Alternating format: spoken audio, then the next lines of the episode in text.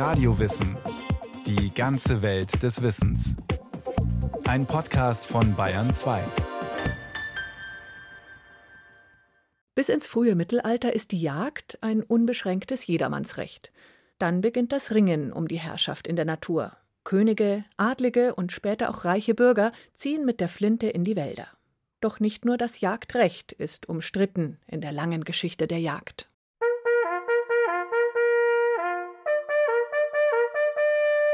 Jäger sind feige Mörder, die aus dem Hinterhalt wehrlose Tiere abknallen. Die Jagd ist ein historisch gewachsenes und darum schützenswertes Kulturgut. Jagd ist sowas von gestern. Das hat in einer modernen Welt nichts mehr verloren. Nicht nur Jäger töten, im Grunde genommen jeder, der Fleisch isst, beziehungsweise lässt halt dann töten. Wo ist denn da der Unterschied? Die Jagd polarisiert. Für die einen ist sie ein antiquiertes Blutritual, für die anderen gelebter Naturschutz. Manchen ist sie weitaus mehr, die Triebfeder der technischen, kulturellen, sozialen und geistigen Evolution schlechthin. Das hört sich dann so an. Am Anfang war Jagd. Vor etwa zwei Millionen Jahren lernt der Mensch aufrecht zu gehen. Er streift umher, sammelt Beeren, Pilze, Körner, Früchte, Aas. Und er beginnt zu jagen. Fleisch sichert das Überleben, Felle schützen vor Kälte, Knochen und Sehnen taugen zum Werkzeug und Waffenbau. Die neue Lebensweise schiebt gewaltige Entwicklungen an. Um den Jagderfolg zu steigern, erfindet der Mensch die Sprache, die Teamarbeit, das Teilen, die Technik, die Kunst und zuletzt die Religion zur Beschwichtigung und Beschwörung tierischer Schutzgeister. Doch die Historikerin Dr. Christine Rädlinger warnt vor allzu ausschweifender Jagdeuphorie. Die Jagd gab schon sehr lange und darum gibt es auch schon eine vielleicht auch etwas gewagte These, dass Jagd auch mit Religion, mit Verehrung, im weitesten Sinne mit dem Wunsch, ein Wesen zu besänftigen, zu beruhigen, zusammenhing, wobei man da sehr vorsichtig sein sollte mit diesen Aussagen, weil wir ja immer aus der jetzigen, aus der modernen Sichtweise rangehen an die Untersuchungen. Die lange Zeit favorisierte These von der Jagd als alleinigem Schrittmacher der kognitiven und kulturellen Evolution gilt heute als überzogen. Archäologen und Anthropologen haben diesen ausgreifenden Ansatz entkräftet. Unbestritten ist jedoch die Bedeutung der Jagd als vorrangiger Nahrungslieferant der Ur- und Frühgeschichte. Das ändert sich in der Jungsteinzeit. Aus Nomaden, Jägern und Sammlern werden allmählich sesshafte Bauern, die Felder bestellen, Vieh- und Nutzpflanzen züchten. Der Wandel der Nahrungsbeschaffung ändert das Wesen der Jagd. Sie entwickelt sich zur Beschäftigung einer von Feldarbeit und Alltagsgeschäft befreiten Schicht, die nicht mehr aus Notwendigkeit, sondern zum Vergnügen, zur Übung von Mut und Geschicklichkeit auf Beute geht. Aber noch ist das Wild herrenlos. Noch darf jeder freie Mann jagen. Weder die antiken Hochkulturen im Westen und Osten noch die Stämme und Verbände der Völkerwanderungszeit beschränken das Jedermannsrecht. Das ändert sich erst mit der Festigung des Frankenreichs im 5. Jahrhundert nach Christus. Den ersten Schlag gegen die Freiheit der Jagd führen die frühen Könige der Merowinger.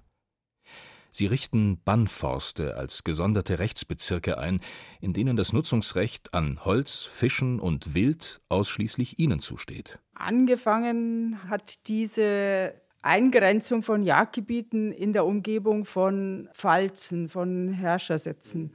Und diese Eingrenzung hatte erstmal einen rein wirtschaftlichen Hintergrund, denn die Pfalzen waren abhängig von der Versorgung mit ganz einfach Brennholz und mit Wild für Nahrung. Und in diesen speziellen Jagdgebieten durften bestimmte Tiere nicht gejagt werden oder durfte gar nicht mehr gejagt werden. Das war unterschiedlich. Der König verbietet das Jagen. Nicht unmittelbar. Zunächst erstreckt sich der Forstbann nur auf Terrain, das dem König gehört. Doch schon im 10. Jahrhundert wird aus dem Nutzungsvorbehalt ein Jagdvorrecht, das auch dort gilt, wo der König nicht zugleich Grundeigentümer ist. Er kann nun jedes Gebiet mit dem Wildbann, das heißt mit dem Jagdverbot belegen. Das Recht zu jagen zählt jetzt zu den Regalien. Das sind wirtschaftlich nutzbare Hoheitsrechte, die nur der König vergeben, verschenken oder verpfänden kann. Damit besitzt die Krone eine wichtige Einnahmequelle und zugleich ein handfestes Herrschaftsinstrument. Im Spätmittelalter schwindet die Macht des Königtums. Herzöge und Reichsfürsten reißen Lehensland und Regalien dauerhaft an sich. Beim Ausbau ihrer Herrschaft kommt dem Wildbann eine besondere Bedeutung zu. Das fürstliche Jagdregal wird zum Machtinstrument, das über dem Grundeigentum steht und die Rechte des ansässigen Adels beschneidet. Cuius regio eius venatio. Wessen Land, dessen Jagd. Wie vor dem der König zieht der Landesherr den Wildbann an sich. Die Jagderlaubnis hängt nun von der Gnade und den strategischen oder finanziellen Bedürfnissen des Fürsten ab. Er kann den Wildbann gegen Gewinn, Gefälligkeiten und Gehorsam verleihen. Er kann ihn aber auch einschränken oder ganz kassieren. Jagd ist über lange Zeit im Mittelalter, in der Zeit des Barock und auch später noch der Ausdruck von Herrschaft über ein bestimmtes Gebiet. Dem niederen Adel bleibt meist nur die Jagd auf unedles Wild wie Rehe und Hasen. Hirsche und Wildschweine zu erlegen, ist das Vorrecht des Fürsten und des Hochadels. Die Bauern werden Zug um Zug verdrängt und sind gegen Ende des 15. Jahrhunderts ganz von der Jagd ausgeschlossen. Verstöße gegen das Jagdverbot, und sei es auf eigenem Grund und Boden, gelten als Majestätsverbrechen. Darauf stehen Geldbußen, Haftstrafen, Züchtigung oder gar der Tod. Das Jagdrecht ist ein Macht- und Disziplinierungsinstrument geworden. Es spiegelt die Wirklichkeit einer Gesellschaft, in der eine privilegierte Oberschicht ihre Herrschaftsansprüche rigoros durchsetzt, die immer mehr Untertanen von der Teilhabe an den Gütern der Natur ausschließt und überkommenes Recht missachtet. Das führt zu Revolten und Gewaltausbrüchen.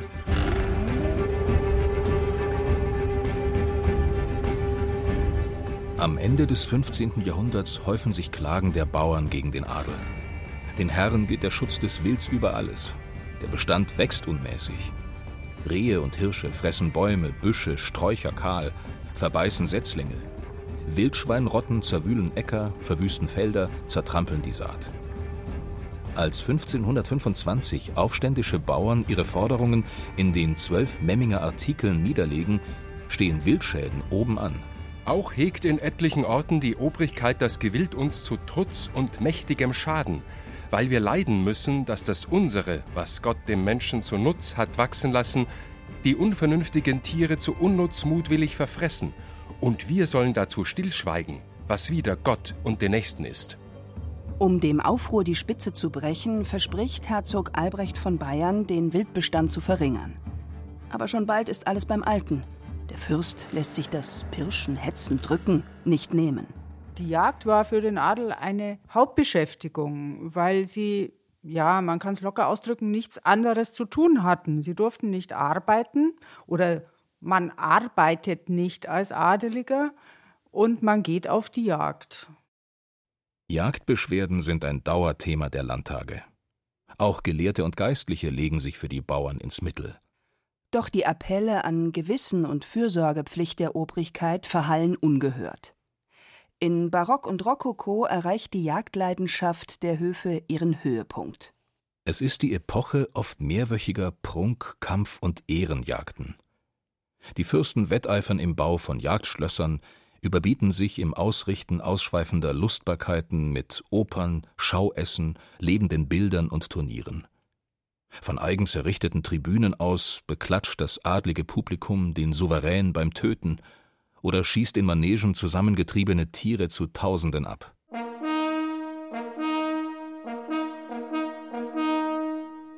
Der enorme Wildverschleiß fordert ständigen Nachschub und fronpflichtige Bauern, die unbezahlte Jagddienste leisten.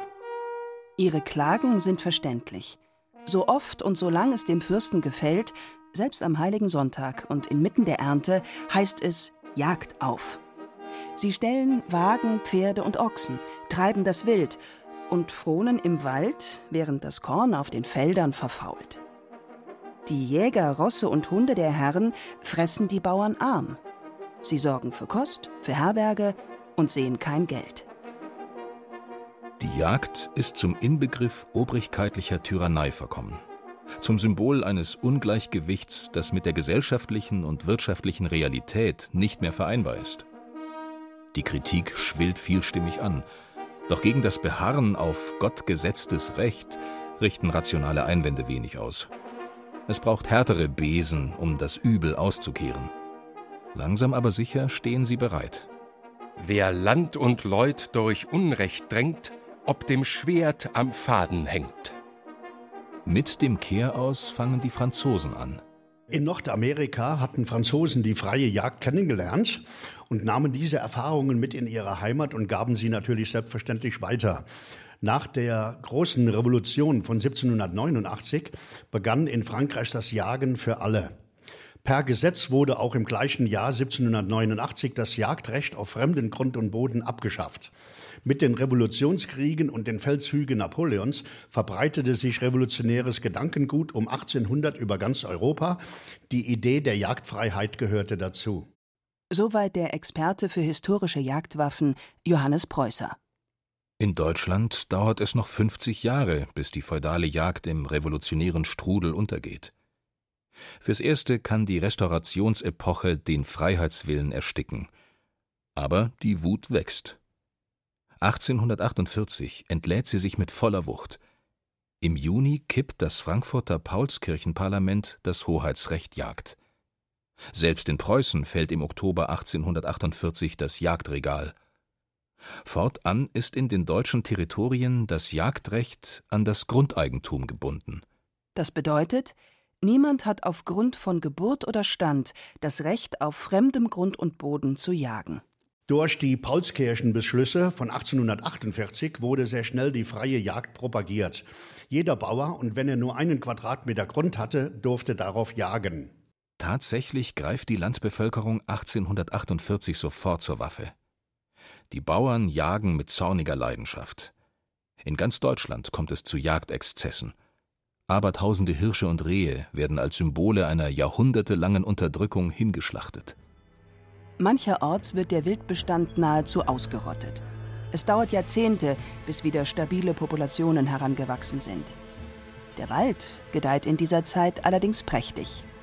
Schon 1850 stoppen neue Jagdgesetze das Metzeln im Wald. Nach dem Scheitern der Revolution sitzen die Regierungen wieder fest im Sattel und nehmen eine subtile Trennung vor, die bis heute nachwirkt. Sie trennen in einer neuen Revierordnung das Jagdrecht vom Jagdausübungsrecht. Das Recht zur Jagdausübung steht dadurch nur noch Eigentümern zu, die mindestens 70 Hektar Land besitzen. Damit hält der Staat kleine Grundbesitzer von der Jagd fern. Sie müssen sich in örtlichen Genossenschaften zusammenschließen und verpachten das Recht zu jagen auf Zeit. Die Interessenten stehen Schlange. Wohlhabende Bürger streben nach höherem und drängen in die Jagd. Natürlich war eines der Motive, adelige Eigenschaften zu übernehmen.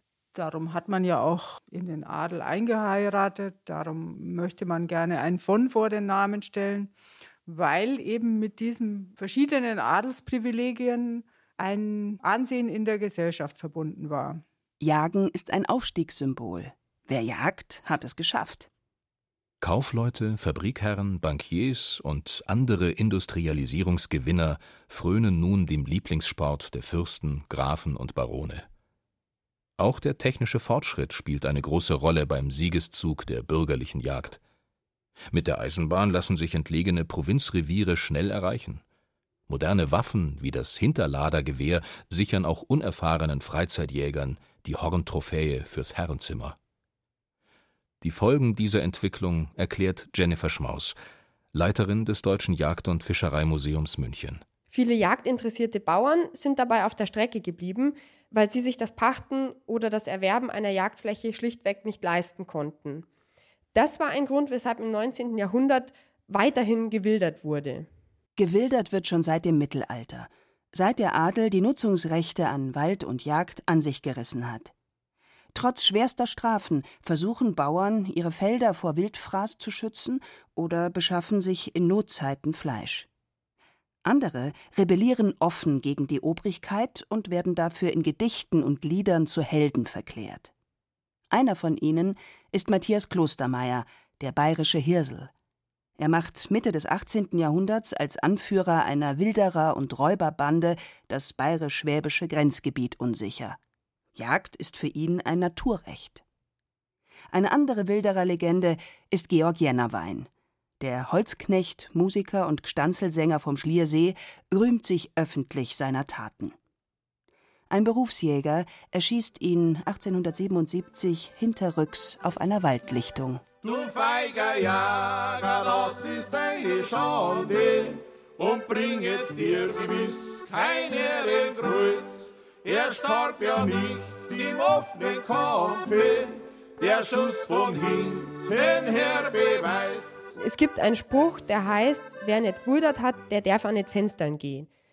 Wildern hängt natürlich auch mit Macht zusammen. Ich kann Macht ausüben gegen das Gesetz, ich kann Macht ausüben gegen die Jäger, die jagen dürfen und dann wische ich ihnen noch eins aus, indem ich ihnen die schönsten Mädchen wegschnappe und die besten Gamsen wegschieße.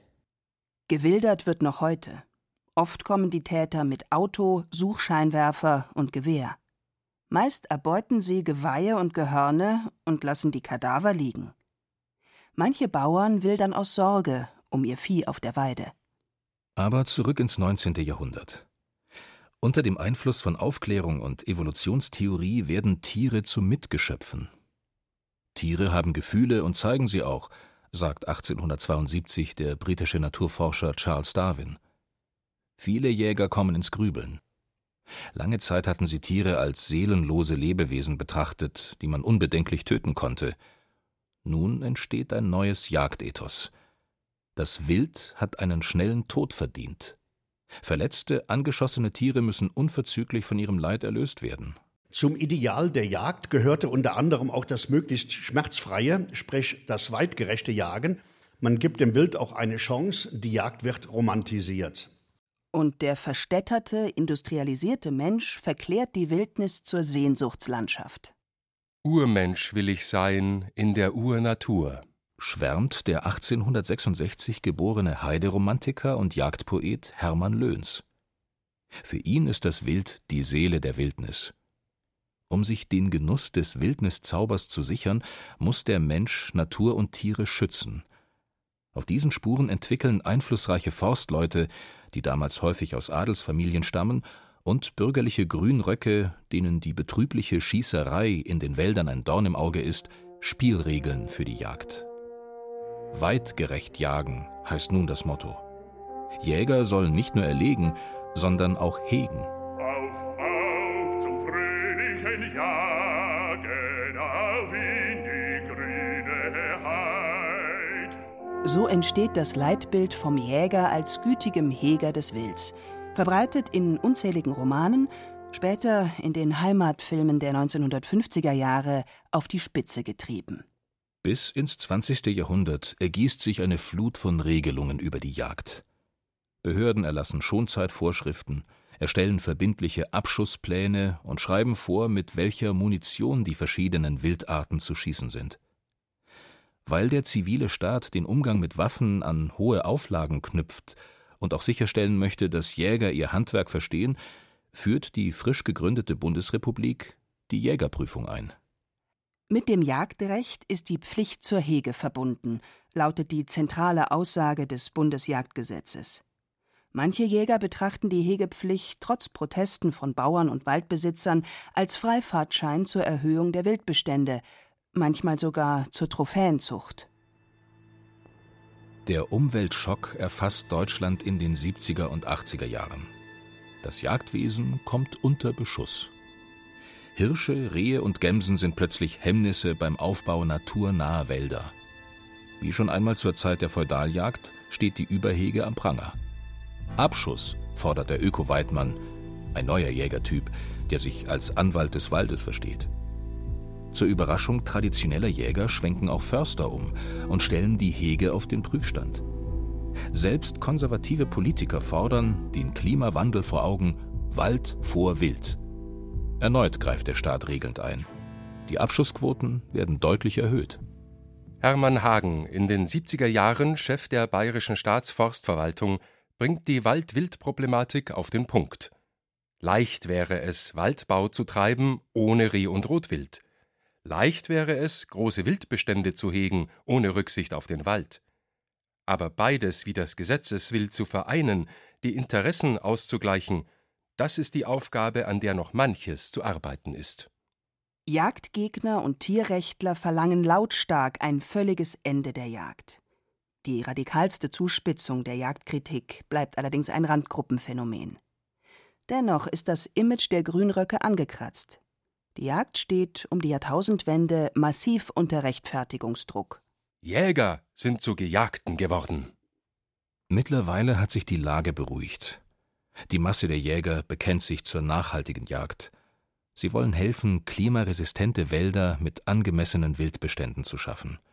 Die einstige Forderung Wald vor Wild haben Vertreter der Jägerschaft umgedeutet und plädieren für Wald mit Wild. Die Jagd hat die Geschichte der Menschheit begleitet. Von den Uranfängen bis in die Gegenwart spiegelt sie die wechselvolle Entwicklung der Herrschaft über die Natur und den Menschen. Allem Wandel und aller ethischen Aufladung ungeachtet, wird sie auch künftig die Gemüter erregen und spalten. Denn am Töten kommt kein Jäger vorbei. Aber nicht nur Jäger töten, im Grunde genommen jeder, der Fleisch isst, beziehungsweise lässt halt dann töten. Wo ist denn da der Unterschied? Die Antwort auf das unlösbare Dilemma lässt sich weder verfügen noch verordnen. Ob die Jagd ein abschreckendes Blutritual oder ein schützenswertes Kulturgut ist, muss jede und jeder für sich selbst prüfen und klären. Die Geschichte der Jagd. Volker Eckelkofer und Simon Demmelhuber haben erzählt, wie sich Jagd als Herrschaft in der Natur ausdrückt und über die Zeiten verändert hat. Gesprochen haben Hemmer Michel, Christian Baumann und Andreas Derschall. Ton und Technik Christian Schimmöller. Regie Frank Halbach. Redaktion Thomas Morawetz. Eine weitere Podcast-Folge von Radio Wissen.